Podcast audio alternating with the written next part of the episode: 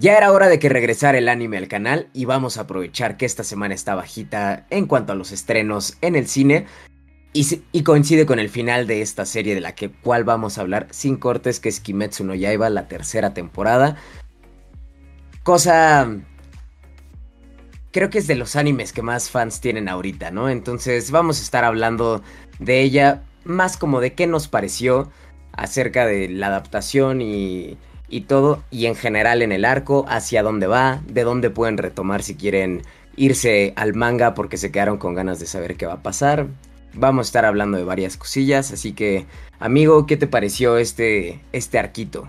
Yo la verdad ya extrañaba ver la animación de Kimetsu no Yaiba porque, a ver, a pesar de que muchos se llevaron como la decepción de la película eh, previa a este arco, porque decían, ah, vimos bien poquito y vimos los capítulos, se declaró y se avisó que esa película iba a ser como una recapitulación en 4K, o sea, más bonito todo, ¿no? Entonces, los que se ofendieron fue porque no estaban informados, así de sencillo, ¿no? Que obviamente, pues daba una pauta a mi arco favorito de Kimetsu no Yaiba, que es la aldea del herrero, ¿no? Para mí es uno de los mejores arcos porque llega a ser muy emotivo el final eh, los que ya la vieron ya saben a qué nos referimos. Los que no, no vamos a ser tan, tan, tan. Bueno, no lo sé. Quizás sí, sí.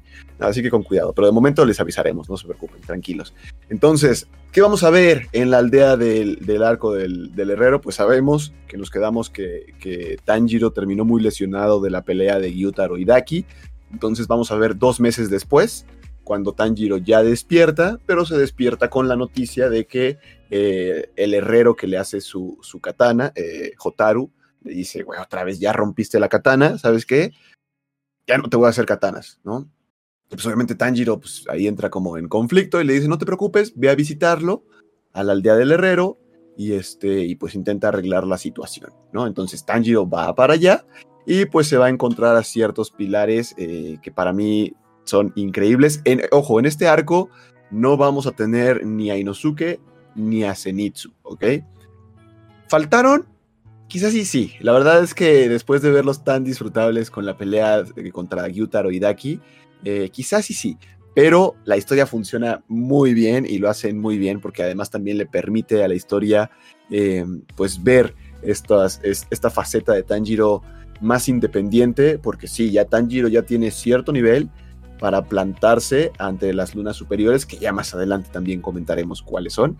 Em, pero esto ya me está gustando, que ya estamos viendo un personaje principal, pues que ya puede plantar cara. Ojo, no es que pueda aventarse el, uno a uno y ganarla, pero se puede aventar el uno a uno y aguantarla, ¿no? Eh, obviamente si tiene ayuda de Nezuko y otro personaje que también comentaremos más adelante, pues buenísimo pero me agrada esta evolución que vemos del personaje. Y pues nada, amigo, ¿qué pilares vamos a ver? ¿O tú qué opinas respecto a esta película? Digo, película, temporada de anime. Es la costumbre, amigo, de cada semana estar hablando de películas y todo. Salió natural.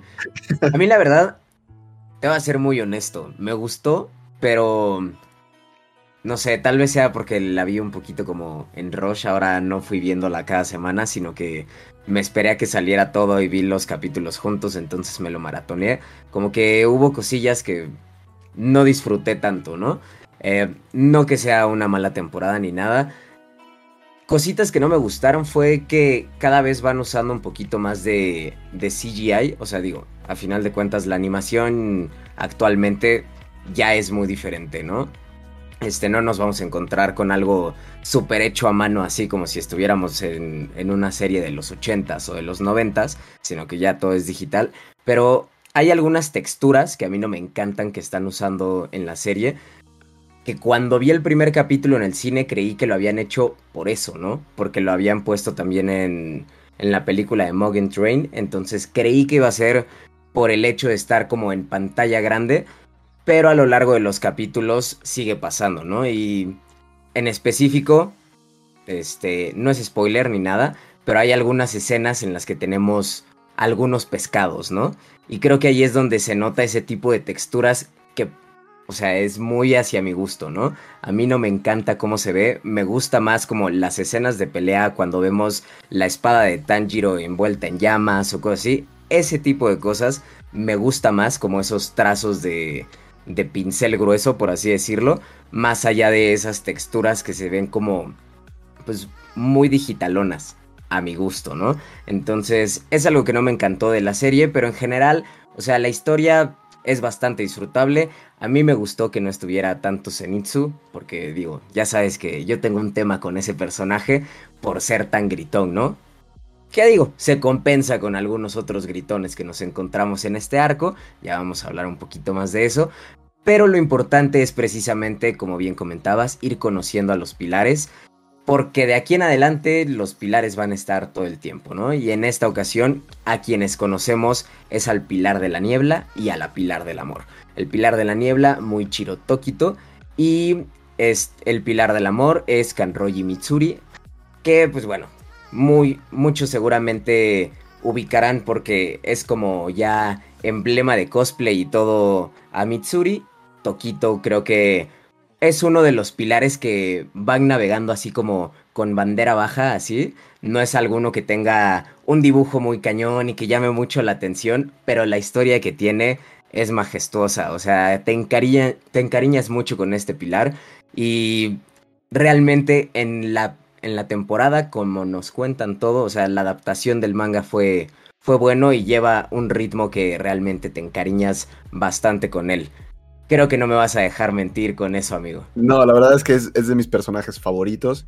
Eh, en esa misma, ese mismo tema que mencionas de la animación de los peces, hay una pelea donde también está la animación El Pilar de la Niebla, pues obviamente usa niebla, a mí la animación de la niebla me gustó, la verdad me gustó, me gustó bastante. Este, y vemos también como los perfiles, vemos la historia tanto de, Mitsuri como de, Tokito. Y la verdad es que te encariñarás más con unos que con otros, etcétera, ya será hay cuestiones de gustos.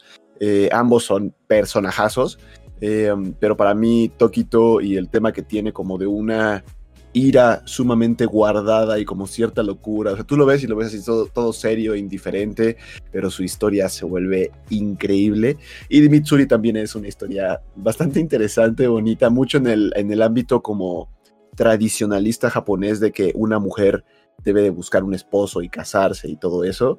Entonces como que lo abordan de una forma muy interesante, pero si tuviéramos que decir algo, yo creo que Mitsuri es una de las pilares más fuertes en cuestión de fuerza bruta eh, y, musculatura, por así decirlo, a pesar de que su, cuerpecito es muy delgado, muy femenino, eh, pues es uno de los pilares más fuertes físicamente. Y Tokito yo creo que es, es un prodigio, lo dicen, o sea, es un chico talentoso, creo que en la historia creo que tiene como 14 años, algo así, y este prodigio de la espada, eh, muy natural, muy rápido, veloz, y, pero aún así lo vemos de una forma muy interesante. Vemos el crecimiento de ambos personajes, de ambos pilares en esta, en esta temporada, y yo creo que eso suma muchísimo, pero el crecimiento de Tokito y, y de cierta recuperación, le voy a decir así, que tiene Tokito en esta historia, aporta muchísimo.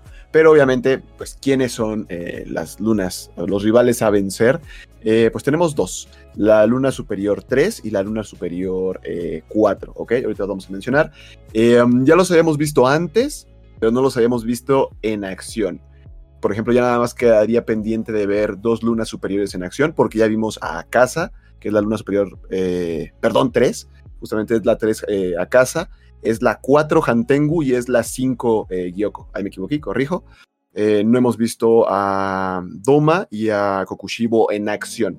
Ya sabemos quiénes son físicamente, pero nos vamos a esperar un poquitín, ¿no? Entonces, bueno, em, Luna Superior número 5, Gyoko, que es justamente el que tiene ahí la animación de los peces y temas muy acuosos. Em, interesante. Me gustó, vamos a decirlo así, hay una como segunda transformación de, este, de esta luna y ahí sí me gustó el, el, look que tiene, ¿no? O sea, se ve, se ve muy interesante y me agradó. Pero yo les dije previamente en el video anterior relacionado a Kimetsu no Yaiba que había que prestar atención a Hantengu, que tiene él ahí unas habilidades muy interesantes, difíciles de pelearle y pues no por nada, a ver, Tokito él solo le pudo hacer frente a, la luna número 5, ¿ok? Hantengu es la número 4 y se requirieron muchas personas para poderle hacer cara. Dentro de ellos, eh, seguramente a lo mejor algunos lo reconocerán o ubicarán quién es. Es este Genja Shinasugawa. Y si le suena el apellido, pues sí, tiene cierta historia. No voy a decir con quién. Algunos ya lo sabrán, algunos no. Y también lo dicen en la historia, ¿no? Pero Genja yo creo que es uno de los personajes muy interesantes de ver vemos nuevas habilidades de, cazadores de demonios, porque al final lo vieron en la imagen. Em, es alguien que usa una, escopeta recortada, una escopeta cortita, ¿no? Y más aparte tiene otras habilidades más que una katana, ¿no? bueno, no es una katana tal cual, es como, es más pequeña, ¿no? No sé cuál sea el nombre correcto y no lo voy a decir, pero es, es más pequeña que una katana. Y yo creo que para mí, eh, Genja también aporta mucho a la trama, eh, hasta el ámbito gritón, si es que lo quiere extender también ahí. Pero fuera de eso, yo creo que me sigo quedando como mi personaje favorito, eh, Toquito. Y gente, lo vamos a seguir viendo porque ya bien lo mencionó Billy, más adelante pilares ya van a estar agarrados de la mano, demonios, ya estamos más allá de la mitad de la historia del manga, ¿no? Entonces, pues ya van a, ya, ya también el, el final de esta historia a mí me hizo chillar bastantito, muy emotivo y yo creo que lo hicieron muy bien. Tenía miedo de dónde iban a terminar esta temporada, porque dije, a lo mejor y se manchan y no nos muestran todo y nada más vamos a empezar a ver cierta escena relacionada al sol y ahí nos van a dejar. Pensé que ahí nos iban a dejar, la verdad, para como estaba viendo la velocidad de la historia durante los capítulos, pero al final le meten velocidad. Ese último capítulo de 50 minutitos no paras, o sea, es bombardeo de, información y de imágenes y, es un deleite verlo. El final lo vale todo y yo creo que es muy, muy, muy emotivo, la verdad, amigo. Sería lo último que tendría para decir. eso sí me, me gustó más el final de esta temporada que el final de la anterior, porque justamente se siente como una conclusión del arco. En cambio, en la temporada anterior, pues vemos como ese momento en el que van a empezar a convocar a las lunas para juntarlas a todas. Y digo, tú y yo leímos el manga desde hace mucho tiempo, entonces sabíamos que iba a pasar, pero justamente te quedan estas ganitas de, ah, ya quería verlos a todos juntos. Cosa que aquí, pues no pasa, o sea, bien, o sea, te dicen bien hacia dónde va a ir todo. Que, a quién van a perseguir, por así decirlo. Y pues creo que podríamos decir en este momento, bueno, yo diría así, que si la gente que está escuchando esto no ha visto el anime, corra a verlo y pongan pausa en el video para hablar un poquito como, no con super spoiler, pero sí hablar un poquito más hacia la gente que ya vio, que ya vio el anime y quiere saber como hacia dónde va todo esto, ¿no? Así que, pues bueno, precisamente el final que decías, el tema de, de Nezuko, que es un tanto melancólico y todo, pues me gustó porque a final de cuentas sabemos que Musan va a ir sobre de ella, ¿no? Ya nos, este, ya nos dijeron eso, pero no nos deja como súper en ascuas de qué va a pasar, este... O sea, se siente como que concluye algo y va a empezar otra cosa, ¿no? Ahora, las personas que quieran ya saber qué va a pasar y no han leído el manga, pueden empezar a leer el manga más o menos por ahí del, del número 128, que es donde empieza el siguiente arco. Y pues realmente, como bien decías, ya vamos a más de la mitad. El manga duró 210, 205 números, me parece más o menos. Está poquito más arriba de los 200 números, así que ya no queda mucho tiempo. Yo le echo a esto, amigo, y digo, ahí lo pongo sobre la mesa para, para opinar. Yo le echo a que le quedan unas dos temporadas a Kimetsu no Yaiba. Yo creo que la siguiente temporada podría juntar los siguientes dos arcos, porque tenemos un arco chiquito y un arco bastante grande, que podría regresar a ser como la primera temporada que tuvo 26 capítulos. Podemos regresar a eso, que esté bastante tiempo en emisión toda esa temporada, luego pausa y ya el final que no me sorprendería en absoluto si en algún momento la última parte tal cual de del del anime se llevara a la pantalla grande. O sea, que fuera la temporada y de repente, ¿qué crees? Película, ¿no? No sé, son suposiciones mías nada más, pero yo creo que ya unos dos añitos más o menos para, para enterarnos del final. Bueno, aquellos que no han leído el manga, sé que hay mucha gente que prefiere esperarse al anime, así que es más o menos el cálculo que yo le he hecho. ¿Tú qué opinas, amigo? Yo opinaba tres, dos, tres, porque te voy a ser honesto, tengo miedo de que apliquen un Attack on Titan, ¿sabes? Que la empiecen como a dividir y a dividir y parte final de la final de la final. Eh, espero que no. Para mí, dos temporadas quedaría excelente, cuentan bien la historia, no se apresuran y podría abarcar todo lo que queremos ver, porque ya se vienen guamazos de muy alta calidad y muy impactantes. Entonces, yo creo que dos o tres estaríamos bien y no habría necesidad de más. O sea, algo que ha marcado mucho la mangaka es yo conté mi historia como quise, lo que quise y no es secreto que a la mangaka se le estaba presionando para que pues siguiera escribiendo y siguiera escribiendo porque las ventas se fueron a las nubes de, Demon Slayer. Y ya dijo, no, a mí las ventas no me interesan. Bueno, obviamente, entre comillas, ¿no? Porque pues, también le interesa comer. Dijo, pero yo quiero contar mi historia de esta forma y así va a ser y eso obviamente para mí se vuelve sumamente respetable. Eh, pues nada, esperar a ver con qué nos sorprenden, amigo, y pues más adelante este, también tenemos todavía otros animes pendientes que ver y comentar, ¿no? Porque hay, hay varias cositas que me llaman la atención y que todavía están ahí pausaditos. No he tenido tiempo y tampoco, pues, a veces van saliendo de poco en poquito y pues no nos podemos agarrar de corridito un, un, anime, ¿no? Fuera de eso, amigo, no tengo nada más que decir, gente, si no se han suscrito, suscríbanse para que estemos al pendiente de sus comentarios también y ustedes estén al pendiente de nuestro contenido, ¿no? Un likecito si llegaron hasta acá. Eh, y también déjenos qué les pareció esta temporada de, anime, ¿no, amigo? Te cedo el micro. Todo tuyo. No puedo decir nada más, nada más. Pónganos también allá abajito en la caja de comentarios ustedes qué opinan. ¿Cuánto tiempo nos queda de anime de Kimetsu no Yaiba? ¿Cuánto tiempo vamos a tener que esperar? ¿Veremos más cosas en cine?